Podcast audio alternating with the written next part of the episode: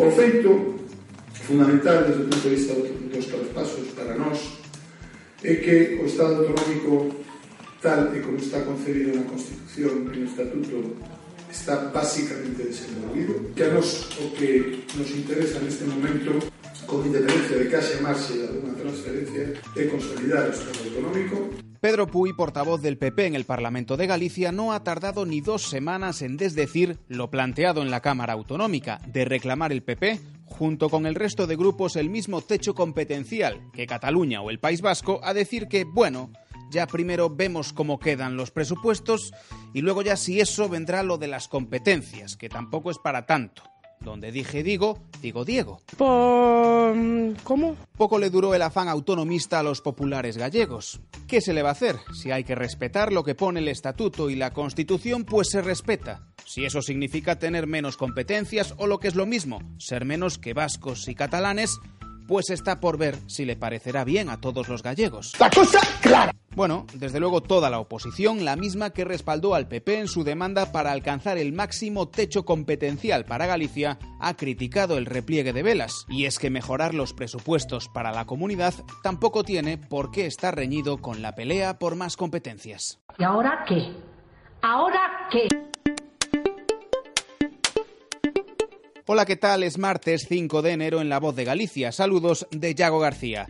Precisamente hablando de presupuestos, hoy en Marea ha descartado presentar una enmienda a la totalidad a las cuentas presentadas por el Ejecutivo de Pedro Sánchez. La amenaza que en su día hicieron sus diputados, la de crear un frente común de representantes gallegos para mejorar unos presupuestos que recortan un 20% la inversión en Galicia, o la petición de que compareciese en el Congreso la ministra de Hacienda, ha dado paso a una negociación bilateral para que se mejoren las partidas. Provechosa, según Yolanda Díaz. Fue eh, una reunión eh, provechosa y en la que nos hemos mandatado antes del debate de totalidad. Obviamente, desde Marea tiene que haber un acuerdo cerrado para poder eh, salvar las cuentas generales del Estado. Está previsto que el próximo miércoles se voten los presupuestos, en una semana que será muy movida en el Congreso. Sánchez necesita el voto de los independentistas catalanes. En este contexto y coincidiendo con la enmienda a la totalidad que hoy ha presentado Esquerra, Miquel Iceta, presidente de los socialistas catalanes, abre la puerta a hacer concesiones en las cuentas de la Generalitat a cambio de que tanto Esquerra como el PDCAT apoyen las del Estado. Para Podemos no puede haber monedas de cambio, lo dice su portavoz Irene Montero. Son unos presupuestos buenos para la ciudadanía, buenos para Cataluña y buenos para España. Y por tanto creo que es una mala decisión intentar situar monedas de cambio para poner en riesgo unos presupuestos que, insisto, es un consenso que son los más sociales de la historia y que, insisto, son unos presupuestos buenos para la gente. Los presupuestos más sociales de la historia, según Podemos, son rechazados de pleno por el Partido Popular. Así lo expresa Rafael Hernando son unos presupuestos lesivos para los intereses de los españoles, porque además aumentan el gasto y aumentan la deuda de las futuras generaciones. Es que los socialistas son insaciables. Yo lo que espero es que no salgan adelante. Lo que hagan los independentistas, allá ellos y el señor Sánchez.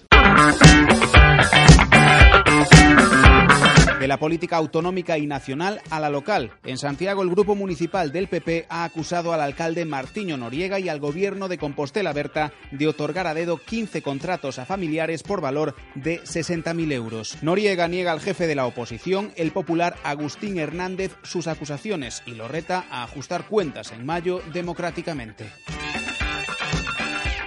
Si tu hijo estudia en un centro concertado, Hacienda investigará las aportaciones que hayas hecho al colegio desde el año 2015. Tras varios pronunciamientos de la agencia tributaria, ahora es el gobierno el que recuerda a los contribuyentes que las aportaciones a colegios concertados no se pueden hacer pasar por donativos para deducirlas en la declaración de la renta. El fisco señala que no se parecen en nada a las partidas que se destinan a una ONG ya que en este caso generalmente hay siempre una contraprestación, mediante, por ejemplo, actividades extraescolares.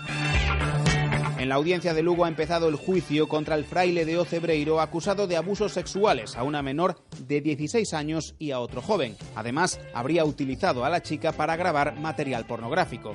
Ambos son discapacitados psíquicos. La Fiscalía pide para el religioso 17 años de cárcel, una orden de alejamiento y una indemnización de 9.000 euros. El acusado ha reconocido encuentros sexuales con la chica, pero ha negado los del otro joven.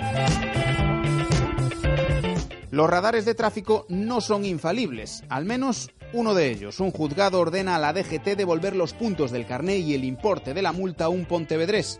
La sentencia establece los criterios de corrección que debe aplicar tráfico al medir las velocidades. Por eso los aparatos que realizan las mediciones, los cinemómetros, deben aplicar a la baja el índice de error que tienen, de entre el 5 y el 7%. De no ser así, podría estar sancionándose a alguien que no haya llegado a cometer un exceso de velocidad. Adrián Montero Mato, el joven de Mugardos que protagonizó un encontronazo con otros aficionados y dos agentes en Miami durante un partido de la NBA, está de vuelta en España tras abonar 10.000 euros de fianza. Así lo asegura la única persona que habla sobre su paradero a la prensa en su localidad natal. Según la abuela de su novia, está en Barcelona, a la espera de comparecer el 1 de marzo ante el Tribunal del Condado estadounidense.